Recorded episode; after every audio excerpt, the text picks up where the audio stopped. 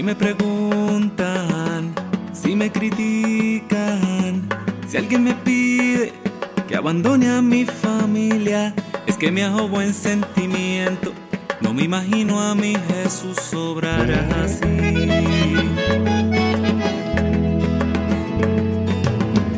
Entre alegrías y muchas penas, hay una sangre corre fuerte por mis venas y enamorado en pan y vino.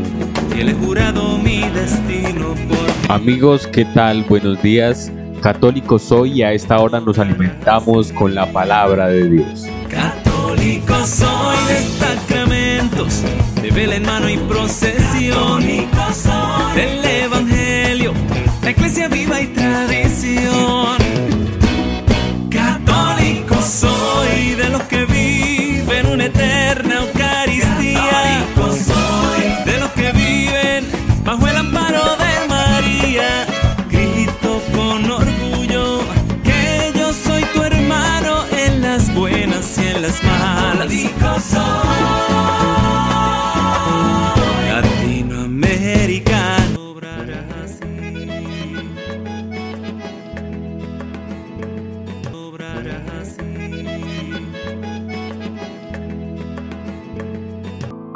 Dejémonos llenar del amor de Dios.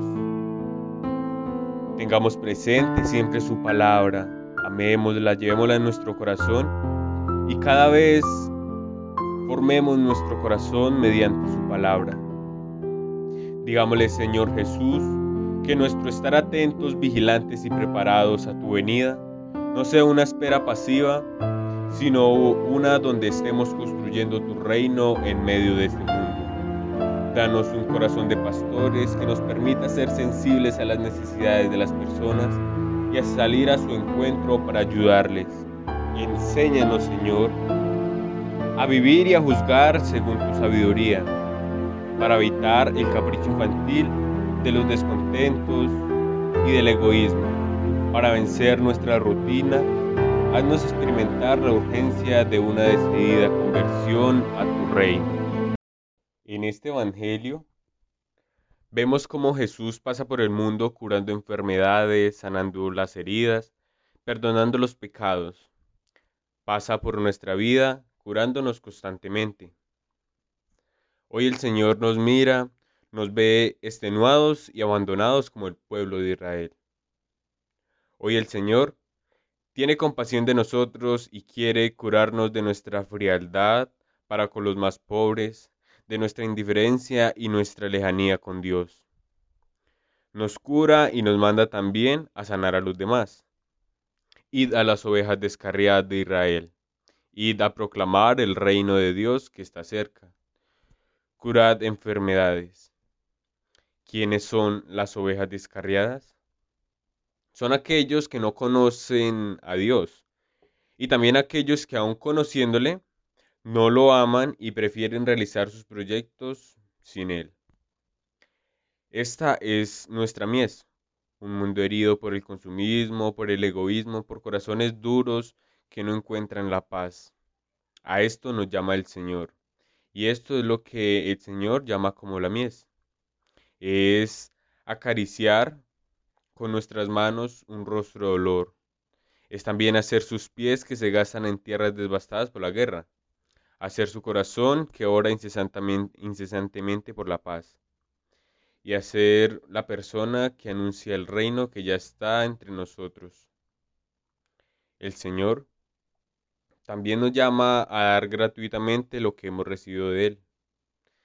Estamos de acuerdo que ha sido mucho, mucho e incluso no tendríamos palabras para describir todo lo que hemos recibido de parte de Él pues Él nos invita a donarnos sin reservas ni excusas, así como Él lo hace con nosotros. Día tras día nos pide Dios esta entrega generosa, tanto de nosotros como de aquellas personas que también se encuentran en sufrimiento. Porque quizás eso es lo que nosotros pensamos. Si nosotros somos los que nos damos al dolor teniendo una espiritualidad, bueno, aquellas personas que la tienen, porque pues no todos podemos lograr una espiritualidad sana, santa. Es muy difícil, pero es fácil cuando tenemos la oración. Entonces, aquellas personas que están de una u otra manera realizadas en, la espiritualidad o tienen un paso con Dios, pues dirán sacrificarnos nosotros, pues sabiendo que las otras personas son las que necesitan. Sí, eso es lo que debemos de hacer. Hacerlo por ellos y pedir por ellos para que ellos también sean capaces de hacer eso que nosotros estamos haciendo. Ser nosotros los que demos al mundo lo necesario y que luego esas personas que recibieron eso sean capaces de dársela a quien más lo necesita. Se trata de crear, una cadena que vaya ayudando así a los que vienen detrás y que vaya también empujando a los que vayan adelante.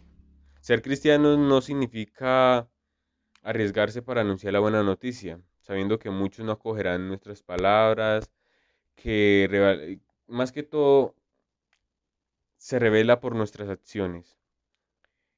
Pues también seremos perseguidos porque no seguimos los pasos de una sociedad que cada vez más se aleja de Dios.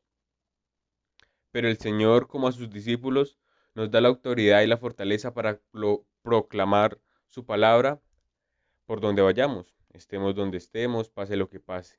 Es la fortaleza que nos mueve a tener una esperanza incluso en un tiempo de enfermedad, muerte, incertidumbre, como lo estamos viviendo a causa del COVID-19. También ahora Dios nos quiere al frente, anunciando que Él está vivo y que el reino de Dios no está lejos, está aquí y ahora, en todos y cada uno de nosotros. Aprendamos junto con el Evangelio. Una de las cosas que tenemos nosotros, mm, y es muy frecuente, es el que nos dedicamos solamente a escuchar, Sí, está bien escuchar la palabra, pero también debemos de meditarla, estudiarla, llevarla en nuestros corazones. Entonces siempre como que escuchamos algo y como que, ah, lo que dijo el padre, ah, lo que dijo tal persona, lo que dijo el catequista, lo que dijo el líder. No, debemos de, de profundizar más en esto, de estar más unidos en la palabra y asimismo poder aprender de ella. Entonces muchas veces quedamos como con esos espacios ahí. Entonces, pues sabemos que la iglesia tiene unos ciclos y, incluso comenzamos el, ciclo B, acabamos de terminar el año pasado, bueno, el año pasado digamos en el, en el año litúrgico que terminó cuando comenzamos el adviento. Entonces vamos como llenando esos círculos, pero vamos dejando unos espacios ahí, tin, tin. Y esos espacios comienzan cuando quizás nos quedamos ahí con la duda y que no preguntamos, bien sea por pena o, porque no, no, no sentimos como la necesidad. Pero debemos de preguntarle cuando termine la misa o, o al final del encuentro o llegar a nuestras casas. Tenemos la posibilidad de llegar a nuestras casas a investigar. Libros, de la manera que podamos. Y una de las preguntas que, que quizás nos surge a todos desde un inicio, cuando, cuando empezamos a tener esa razón y ese amor a Dios, era ¿qué quiere decir creo en el Espíritu Santo? ¿Qué quiere decir eso? Pues creer en el Espíritu Santo es adorarlo como Dios, igual que el Padre y al Hijo. ¿Quiere decir creer en el Espíritu Santo? Pues esto quiere decir que el Espíritu Santo viene a nuestro corazón para que como hijos de Dios conozcamos a nuestro Padre del cielo. Movidos por el Espíritu Santo podemos cambiar la faz de la tierra. Sin el Espíritu Santo, póngale cuidado lo, lo importante que es el Espíritu Santo en nuestra vida, porque es el que siempre nos está iluminando. Entonces, sin el Espíritu Santo no se puede comprender a Jesús. Es casi imposible, es como tratar de de hacer una tarea, un taller o, algo al afán. Es hacer las cosas por hacerlas, pero no como tener ese cumplimiento y esa necesidad puntual ahí. En su vida se mostró como nunca antes la presencia del Espíritu de Dios, que denominamos Espíritu Santo. Fue el Espíritu Santo quien llamó a la vida humana a Jesús en el seno de la Virgen María lo confirmó como hijo amado, lo guió y lo vivificó hasta el final. En la cruz Jesús exhaló, al, el Espíritu Santo. Después de su resurrección otorgó a sus discípulos el Espíritu Santo. Con ello el Espíritu Santo pasó a la iglesia. Entonces ahí vemos que, que es lo que nos dejó Jesús, que es como esa herencia que nosotros tenemos que cuando un familiar muere nos deja esas tierras o le deja esas tierras a ciertas personas y esas personas va pasando a los hijos y los hijos. De esa misma manera lo tenemos nosotros. Pues el Espíritu Santo llegó a la vida de Jesús, llegó a la Virgen María, llegó ahí y lo confirmó como el Hijo de Dios. Llegó como el Hijo de Dios a la Virgen María. Después Jesús no lo dejó en la cruz. ¿A quién se lo dejó? A sus discípulos. Sus discípulos, pues, fueron quienes esparcieron la fe por el mundo. En ese tiempo, que todos conocemos como Pentecostés, cuando llegaron en lenguas de fuego y, transformaron la vida de los discípulos que tenían miedo, pues entonces ellos empezaron a, a llevarlo por cada parte del mundo. Y eso es lo que conforma nuestra iglesia, el Espíritu Santo. La Biblia está iluminada por el Espíritu Santo. Muchos dirán, ah, esa la pues que eso fue escrito por tal persona. Eso fueron escritos por, por mortales, por personas común, como tú y como yo. Estamos muy equivocados en esa parte porque verdaderamente quien guía y quien estructura la palabra de Dios es el Espíritu Santo, iluminando a personas iluminando a personas como tú y como yo. Entonces Él las iluminó y de ahí fue donde surgió la palabra de Dios, perfecta, recta y de una manera que no ni siquiera cambiar porque está a la perfección para entender. Debemos de estudiarla, eso sí, pero está escrita a la perfección. Está hecha para entenderla, para comprenderla en todas sus fases, en todos sus libros, todos sus evangelios, está hecha para nosotros. El Espíritu Santo fue quien guió a estas personas a que la escribieran. Les dio la sabiduría. Por eso uno de los dones del Espíritu Santo es la sabiduría. Digámosle hoy, Señor, haz que no nos dejemos robar el sueño de cambiar el mundo con tu Evangelio. Ayúdanos a llevar tu fe y esperanza a los que todavía no te conocen. Feliz y bendecido día para todos.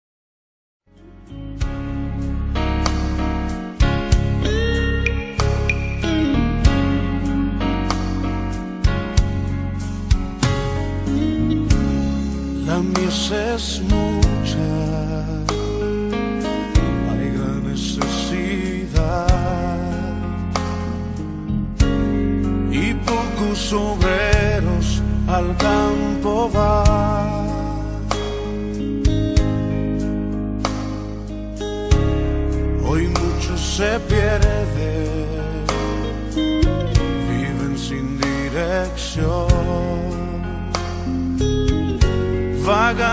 como ovejas sin pastor.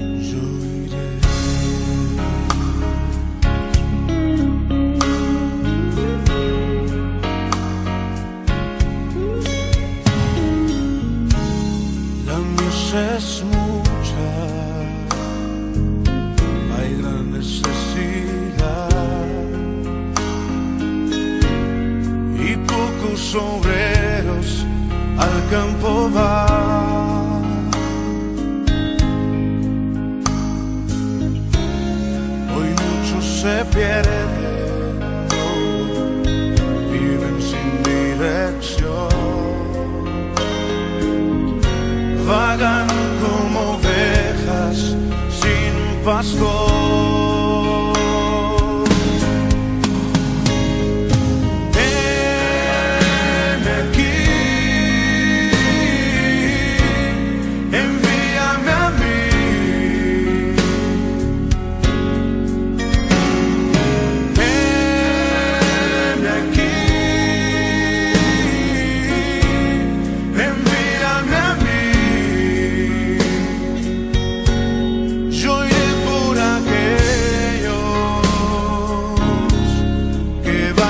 in